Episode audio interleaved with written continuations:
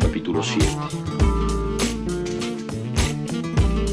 Me miras, de cerca me miras, cada vez más de cerca.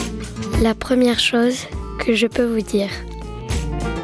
Y entonces jugamos al cíclope.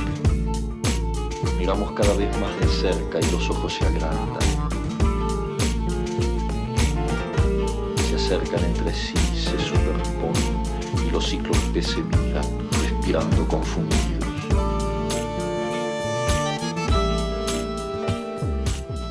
Laurence Vilaine.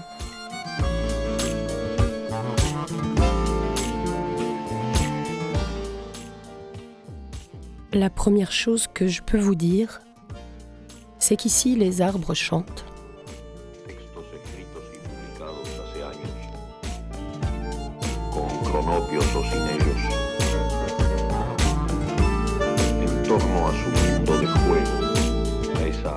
Bonjour à toutes, bonjour à tous. Bienvenue pour cette émission de la première chose que je peux vous dire. Je suis avec Laurence Vilaine. Bonjour. Bonjour. Euh, un petit mot pour te présenter. Tu es romancière. Ton premier roman s'appelle Le silence ne sera qu'un souvenir et qui est, il est paru en 2011 aux éditions Gaïa. C'est ça. Ensuite suit euh, La Grande Villa, chez Gaïa aussi, en 2016. Puis La Géante, en 2020, chez Zulma. Euh, la Grande Villa, c'est aussi une lecture musicale où tu lis ton texte avec un musicien euh, marseillais qui s'appelle Bijan Chemirani. Voilà. Oui. Euh, tes liens avec la Marelle, je pense que je ne vais pas tous les énumérer parce qu'ils sont multiples, mais ton deuxième roman est issu d'une résidence à la Marelle. Euh, et tu as fait une deuxième résidence récemment, en juillet et août 2022, pour un nouveau projet de roman dont on va parler tout à l'heure, si tu veux bien. Hum, troisièmement, depuis septembre, tu participes à un projet d'atelier d'écriture qu'on mène euh, avec une association qui s'appelle Musica 13 dans une école à Marseille qui s'appelle l'école Saint-Mitre et où tu donnes des ateliers d'écriture tous les jours de la semaine, toute l'année scolaire à des euh, petits-enfants. Est-ce que j'ai oublié quelque chose d'important dans ta présentation? Euh, non, si ce n'est que le, la grande villa, en effet, dont tu parlais, qui a donné lieu à une lecture musicale, a été écrit ici, en fait. Euh, C'est vrai. là, dans, la, mais- dans la villa des auteurs, euh, voilà, juste à côté. Donc. Et j'en suis. je sais pas, j'en garde un très, très, très beau souvenir. Pardon Mhm. pour ma, ma voix, qui est encore un petit peu cabossée de la suite d'une extinction. Mais j'espère qu'on m'entend bien quand même. Oui, et tu es quand même avec nous, c'est très gentil. Euh, pour commencer peut-être, est-ce que tu veux bien nous parler un peu de ton projet de roman? Je, je commence avec une question difficile. fort, Je ouais. commence fort, mais après on va, on va être super à l'aise du coup. Ouais. Euh, c'est une question difficile en effet, euh, parce que j'ai toujours du mal à parler d'un roman qui n'est pas écrit. Hmm. Déjà, j'ai du mal à en parler après. Au début, en tout cas, quand il est fraîchement sorti, c'est toujours une épreuve de parler de, ce qu'on a écrit. Euh, parce qu'on ne sait pas toujours bien ce qu'on a voulu dire, on l'a écrit, mais sans pouvoir, euh, entre guillemets, l'analyser comme le font les, les modérateurs qui interrogent les auteurs, les libraires, etc. Donc, euh, des fois, on découvre son texte après. Donc, en parler avant, je dirais que c'est encore plus compliqué. Dans la mesure où, où, en général, quand je commence à, à écrire, je sais pas, euh, je sais pas ce que, je sais pas où je vais. Euh, je pars de, j'ai un début, Mhm. je pars, euh, je pars en exploration et parfois j'ai une image de fin, ce qui est le cas là pour celui-ci. Entre les deux, j'ai aucune idée de comment, quel chemin je vais emprunter, qui je vais rencontrer, euh, etc., etc. Donc en parler en avant, en amont, c'est euh, pour ça que c'est compliqué et, et, euh, et aussi parce que euh, ça paraît peut-être bête, mais comme si en parler me- non pas m'empêcherait d'écrire, mais me dirait bon bah tu l'as dit maintenant, à quoi bon l'écrire? Ah oui, ok. Tu es superstitieuse un peu aussi de non. parler, parce qu'il y a beaucoup d'auteurs qui, qui aiment Ouais. pas Parce que aussi, ils ont l'impression que ça va porter préjudice à la suite, quoi. Je comprends. Ouais, mais non, c'est pas de la superstition. C'est que. Euh, euh, je ne sais pas, c'est que quand. Quand j'écris, en fait, je dis que je ne sais pas où je vais, et c'est vrai. C'est vrai, oui. bah, oui, c'est vraiment vrai. Là, en, même temps, c'est un peu paradoxal, parce que là, en l'occurrence, je sais où je vais, à peu près. Euh, mais ce que j'espère surtout, c'est justement avoir des surprises qui m'emmèneront ailleurs. Mm. Euh, et je crois que c'est ce que j'aime dans ce que j'aime et surtout c'est mon fonctionnement en fait, c'est que c'est que pour moi l'écriture elle euh, elle elle révèle des choses que je ne connais pas en fait. Et si, si je commence à écrire en, en connaissant, en sachant ce que je vais écrire, c'est euh, je soupire, mais ça dire que ça m'ennuie, c'est même c'est même pas ça, mais c'est que j'arrive pas en fait. Mm. Ça, ça, revient à un travail un peu, euh, j'allais dire scolaire, ou un travail de documentaire un peu. Euh, voilà, je peux, je peux, faire ça pour un documentaire, pour un dossier journalistique, des choses comme ça. Mm. Mais pour la fiction, j'ai besoin d'être. c'est comme un travail d'archéologie, en fait, j'ai besoin de fouiller et, et surgira ce qui surgira. Mm. Bah oui. Et euh, est-ce que tu écris quand même linéairement? C'est-à-dire, est-ce qu'un roman, tu l'as écrit généralement du début à la fin ou est-ce que tu écris des scènes euh, que tu réagences après? Euh, hmm, Oui, c'est un peu linéaire, on va dire, dans le sens où je commence, j'avance. Je compare souvent ce travail-là à une, à une marche, je sais pas, une randonnée en montagne, par exemple, ou n'importe où où j'avance et à un moment donné, ben, on, arrive à la croisée de, deux chemins et on a ces pancartes, là, ces petites balises, euh, euh, voilà, à droite ou à gauche. Et comme j'ai pas pris de carte dans mon sac, euh, je sais pas, donc je fais une tentative, je vais à droite. Hmm. ça peut être la bonne route et je continue, puis je rencontre d'autres pancartes. parfois c'est la mauvaise route, donc je refais marche arrière et, et je prends à gauche. Et donc ça me prend beaucoup de temps. Et c'est comme ça que se construit le roman en fait. C'est-à-dire que j'avance et je recule, j'avance, je recule. Je fais beaucoup d'allers-retours. Donc au bout du compte, on peut avoir l'impression que c'est peut-être, enfin je sais pas si on a l'impression, mais hmm, je sais pas si c'est linéaire ou pas, mais c'est un cheminement en fait. Mhm. Avec, euh, avec des inconnus, parce que parfois il n'y a pas de pancarte. oui, oui, c'est vrai. Il y a aussi ça. Et comment tu sais si c'est euh, Enfin, comment et quand est-ce que tu sais si c'est le bon et si tu as pris le bon branchement ou non? Je pose que les questions difficiles aujourd'hui. Non, mais c'est intéressant. c'est. Euh, euh, je le sens en fait. C'est physique? Hmm, Peut-être, ça peut l'être. Euh, ça peut c'est pas confortable en fait quand je suis pas sur le bon chemin. C'est comme, euh, je sais pas, j'en sais rien, mais comme une, je sais pas si on chante et euh, il y a des moments où ça sonne, on sent que c'est la bonne, euh, voilà, tous les musiciens, tout le monde ensemble, ça sonne. S'il y en a un qui fait, voilà, qui est, qui est, pas dans le bon ton, on sent que c'est pas confortable, que c'est pas le bon endroit en fait. Ouais, ok. Et, et, voilà, si je sais que je suis sur le bon chemin, je sais que je sens que je suis, je le sens si je suis au bon endroit ou pas. Après, je sens que je suis pas au bon endroit, mais j'ai pas le choix et il faut que j'avance quand même. Et c'est en avançant que que je finirai par le trouver. Mm. Ce que j'espère à chaque fois. Est-ce que tu as l'impression que tu, euh, dans la prise des, des branchements, tu as plus de sécurité mm, ou d'assurance maintenant que à ton premier roman? Que c'est quelque chose qui, euh, qui s'apprend? mm. J'aimerais dire oui. euh, après, j'ai bien sûr toujours plein de doutes, et heureusement, je pense, enfin, sans doute, euh, le doute c'est pour moi un moteur. Enfin, si on ne doute pas, voilà, les gens qui doutent, si on ne doute pas, euh, voilà, c'est. C'est, je sais pas, c'est sans intérêt peut-être, je sais pas. Toujours est-il que voilà, le doute, il, est difficile, mais il fait, il fait avancer. Et euh, je, je pense pas que ce soit plus facile qu'au premier roman, mais je pense que j'ai plus quand même tendance à me faire confiance. Dans la mesure où, voilà, j'en ai écrit trois. Donc je me dis, bon, il n'y a pas de raison que, que j'arrive pas à faire le suivant. Mais peut-être, mais voilà, mais ça reste un doute quand même. euh, tu en es où là du suivant À peu près? Ça, c'est Ce qu'on attend, la nous. pire des questions. Ouais, bah attendez. Tu le sais ou peut-être tu le sais pas? Non, je ne sais pas. Hmm. Je ne sais pas dans la mesure où, pour vous dire la vérité, parce qu'à vous, je ne peux pas cacher beaucoup de choses. Euh, je... C'est un roman qui résiste. Ah. Dans le sens où je... J'ai l'impression d'être au bord du précipice, et, ou au bord de, du précipice, d'un puits peut-être, de, je sais pas, d'un trou, et, ou d'une grotte qui, où il y a plein de choses dedans, la grotte d'Ali Baba peut-être, j'en sais rien. euh, mais je trouve pas la porte d'entrée en fait. Hmm. J'en essaye plein. Je tourne autour de quelque chose qui résiste. Euh, j'ai, ouvert des portes, hein, j'en ai enfoncé plein. euh, je continue d'en enfoncer.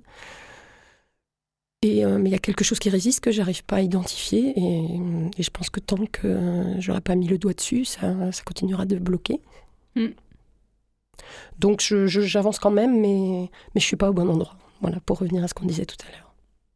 C'est, c'est très désagréable. Mais ce sont des, des passages obligés, je crois. Enfin, pour moi, je le prends comme ça. Tu es patiente avec ton doute. Tu- Ouais, je crois que j'ai pas le choix, en fait. C'est vrai, il vaut mieux, en tout cas. Ouais. Est-ce que. euh, Est-ce que tu as des choses que tu lis en particulier pour ce roman-là? Est-ce que. Ou est-ce que.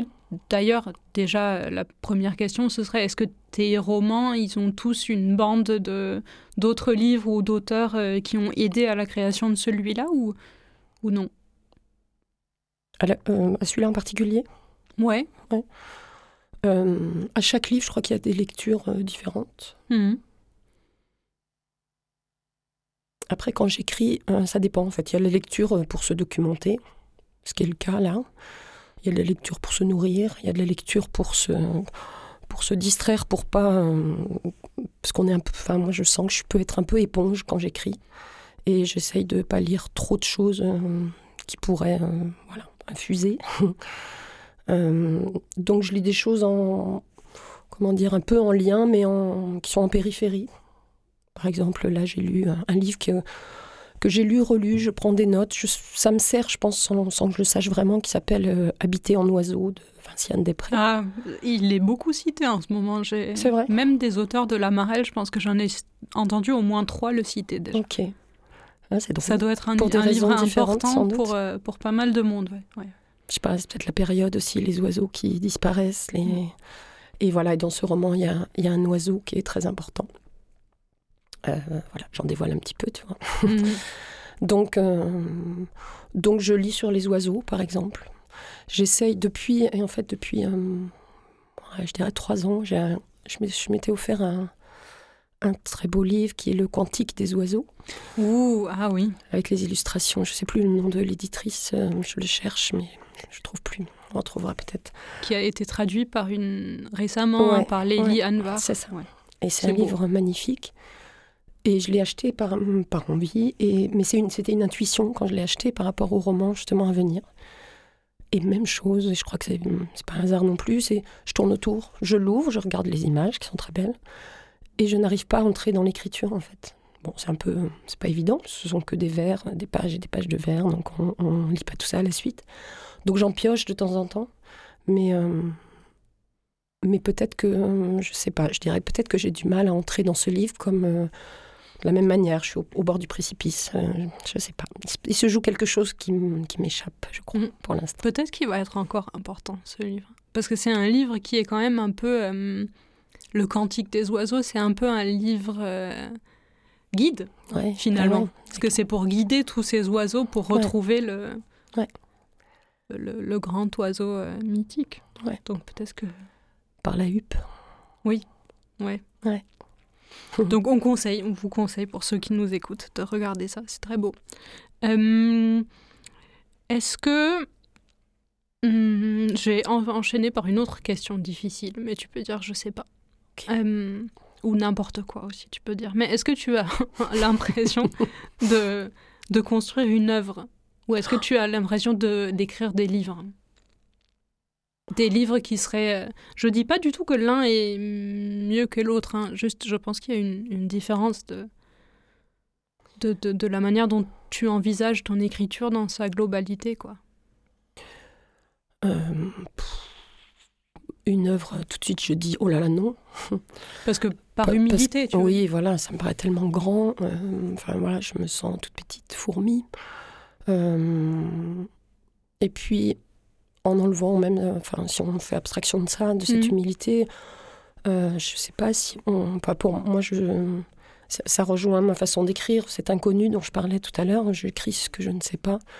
Je pense que l'œuvre, euh, peut-être en général aussi, elle, elle se dessine par elle-même et on s'en rend compte après. Hmm. Tu n'as pas l'impression de, de bâtir? Pas, en tout cas, pas consciemment. Ouais.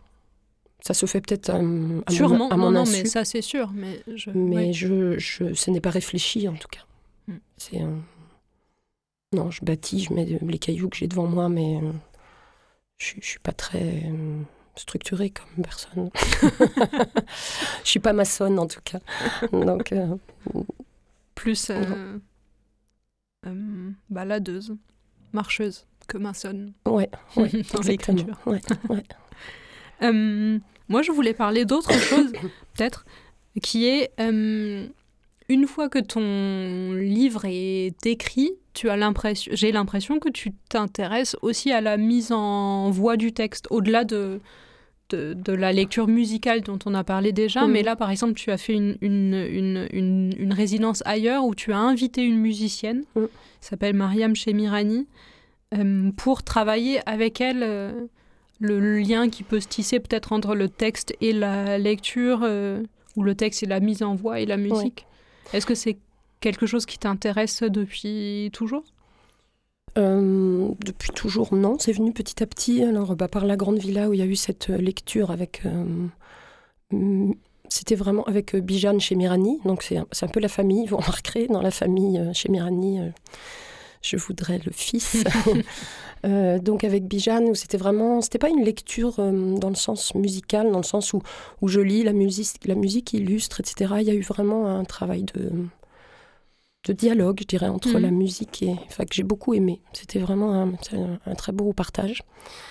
Et là, ce projet de, avec Mariam, donc, qui est la sœur qui chante, euh, c'était l'an dernier en, en résidence avec euh, Désir de lire en Haute-Provence. Et euh, l'idée, c'était. Parce que le texte n'était pas écrit, il n'est enfin, n'est pas fini le roman, donc euh, c'était particulier.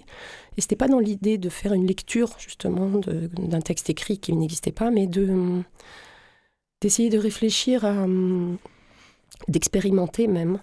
Euh, enfin, il se trouve que dans ce roman, donc j'ai dit un oiseau, il y a du, du chant, certainement, en tout cas, il y, a, il y a la voix qui est importante. D'accord. Ce qui est peut-être pas un hasard, j'en ai plus.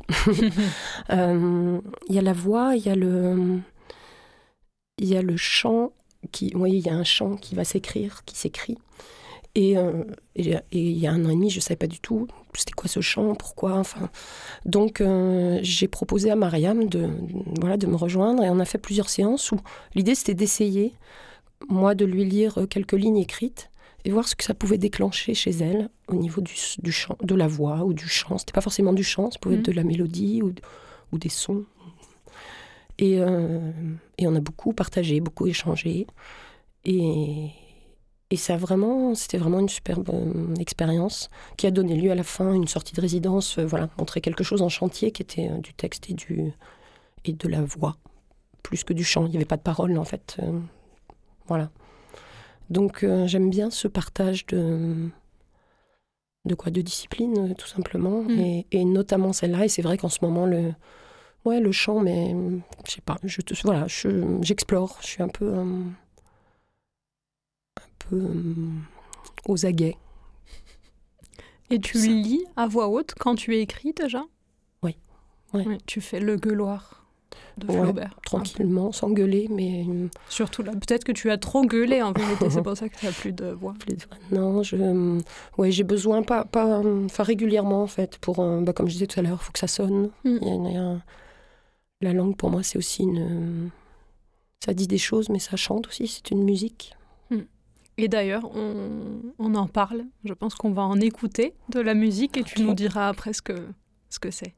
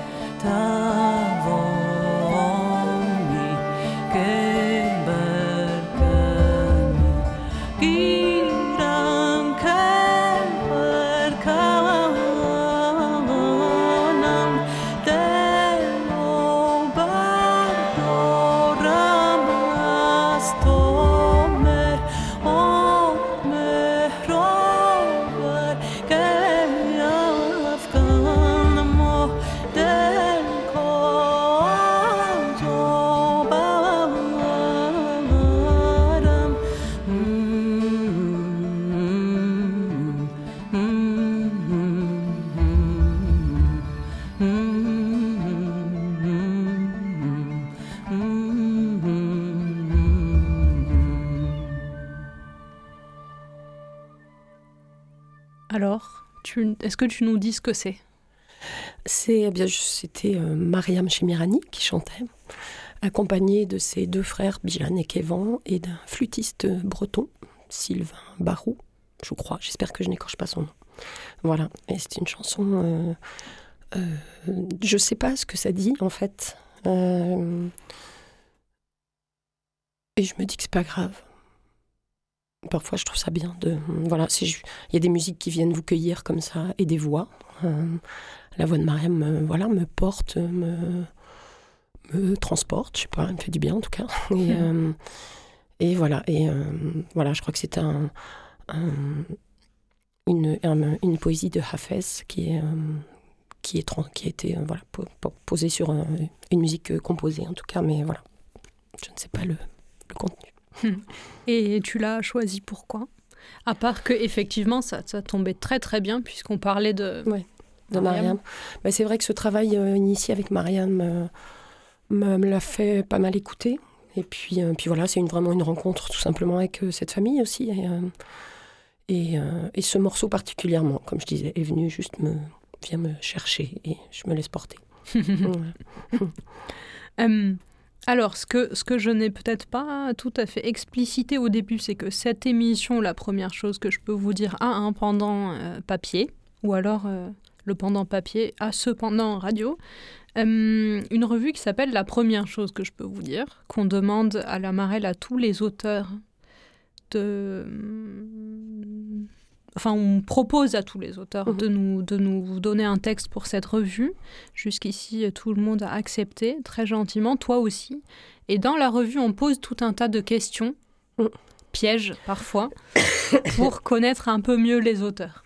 Et donc, je vais t'en poser quelques-unes ici, mais tu n'es pas obligé de répondre la même chose que ce que tu as répondu dans la revue. Ah ouais, donc Et peut-être que je vais même pas, mhm. peut-être même pas, je vais poser la même question. Tu ne sauras pas. Vais possiblement te surprendre. je suis prête. Est-ce que tu as une journée type de toi au travail? Ça, c'est pas écrit. Euh, Je peux en avoir, mais ça dépend en fait. Ça dépend quand, dans l'écriture, euh, quand je suis vraiment, quand, trouve, quand je suis au bon endroit. Mhm. Euh, là, j'ai un, un, rythme vraiment régulier où je travaille beaucoup le matin. Voilà. le soir, c'est, je suis pas très efficace. À l'heure de l'après-midi, l'après-midi à l'heure de la sieste non plus. Donc le, le, matin est vraiment, voilà, quand je dis le matin, c'est à l'aube et ça dure tard dans, dans l'après-midi, mais mais ça, c'est vraiment quand je suis dans l'écriture euh, complètement. Après, quand, euh, quand je suis dans la, en amont de ça, quand je cherche, quand, quand ça résiste, euh, ça sert à rien que je reste à mon bureau pendant des heures parce que je deviens folle. Donc, donc c'est souvent ces moments-là que je vais marcher. Hmm. Voilà, je vais prendre l'air, que je vais chercher. Je me dis, bon, de toute façon, ça viendra par, par un autre endroit. Donc je vais, voilà, je vais, je vais marcher, je me laisse porter, je vais voir un film. Je, je déprime parfois aussi. mais, euh, mais voilà. Donc, euh, j'ai plusieurs journées types, on va dire. Selon le stade de la, de la création. Est-ce que tu as un auteur euh, culte, un auteur fétiche? Non, j'ai pas d'auteur fétiche. pourquoi? Parce que parce que je pense qu'on peut pas avoir. Enfin, moi, je ne peux pas avoir un seul auteur fétiche. Tu peux aussi nous citer un de tes multiples auteurs J'allais dire même, j'ai peut-être plus qu'un auteur fétiche, des, des livres fétiches. Ah Je mhm. sais pas, j'ai l'impression que aux, euh, différents moments de notre vie, il y a des livres qui sont importants. Euh, je sais pas, je pense au premier par exemple, qui est euh, Le ravissement de l'Olvestein de Duras, qui est le peut-être un des livres euh, qui m'a autorisé à écrire parce que, je sais pas, parce qu'il, comme la chanson dont je parlais tout à l'heure, il venu me cueillir au moment où j'étais prête, en fait. Mhm. Et je pense que c'est ce qui se passe un peu pour les lectures. Voilà, des... Donc, euh, donc il y en a plusieurs, forcément. Il y a, je sais pas, un autre moment, c'était euh, euh, Magda Sabo, par exemple, qui est une auteure hongroise qui a été importante pour moi à un moment donné aussi de l'écriture. voilà, la littérature de l'Est, tout ce qui venait de l'Est me, venez me chatouiller. Voilà, donc c'est voilà, je dirais plusieurs auteurs, plusieurs livres à différents, différents moments. C'est vrai qu'il y a un livre, mais il y a aussi le moment euh, de vie. Ouais, je crois. Des fois, il y a un livre magnifique qu'on n'arrive pas à lire et on, s'en veut, mais trois mm. mois plus tard, il, ça marchera. Mm. Des fois même, on lit un livre, moi ça m'arrive, et, et, je le lis, je sais que c'est beau, et je me dis, mais j'ai passé l'âge, c'est trop tard, j'ai découvert trop tard. Ah ouais, mais ça c'est horrible. Je suis d'accord. Moi j'aime pas ça et, ça m'arrive tout le temps. C'est toi aussi ça t'arrive. Ouais, ouais. Est-ce que tu avais pour cette résidence une bonne euh, résolution? Euh, Non. non, je me donne pas de résolution. Justement, j'essaye de. Alors, après, il faut peut-être s'en donner plus, je sais pas, mais je me suis rendu compte que me mettre la pression, parce que résolution pour moi ça met un peu, ça dit un peu pression. Tu le fais pas non plus. Je, des fois je le fais. Non. Hmm. Enfin. Tu avances par expérimentation. peut-être. Ouais, je trouve que je, je, suis pas bonne avec les résolutions. Et, puis ouais, ça dit un peu pression et, plus plus je me mets de pression, plus je, je je fais ça, je rentre la tête dans les épaules et je suis bloquée. au contraire, j'essaye d'apprendre de plus en plus à, comme je disais, à me faire confiance et à, je vais utiliser le grand mot à la mode, à lâcher prise. à lâcher prise. Hmm, c'est vrai. Euh, je pense qu'on va s'arrêter sur le lâcher prise. Ah, c'est pas beau comme mot. C'était ton dernier mot, écoute. Mince, alors je suis désolée de ce mot très pas du tout poétique. je sais pas, on peut mettre un autre mot. Euh, Vas-y, Qu'est-ce qu'on pourrait dire Pas de lâcher prise. Un peu plus euh, d'être plus doux avec soi-même. Douceur. On s'arrête sur la douceur. C'est bien. je préfère. C'est bien. euh, il me reste plus qu'à te dire merci beaucoup. Merci à toi, été, euh, avec moi, avec nous, et merci euh, à tous qui nous ont et toutes qui nous ont écoutés. Euh, je vous rappelle que la première chose que je peux vous dire passe tous les premiers et troisièmes dimanches du mois sur Radio Grenouille.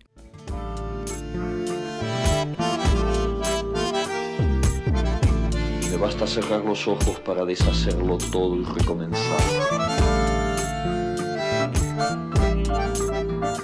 Exactamente la première chose que je peux vous dire est une revue radio et papier, dont le titre est inspiré par la première phrase de La vie devant soi, le roman de Romain Gary et Émile Ajar.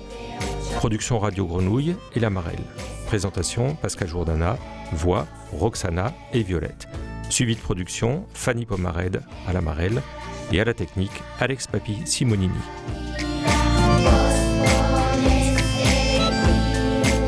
L'Amarelle est une structure hébergée à la friche Belle de Mai qui encourage l'émergence de nouveaux talents littéraires et facilite les échanges entre les écrivains et le public. C'est à la fois un lieu de création, d'accompagnement à la production et de diffusion.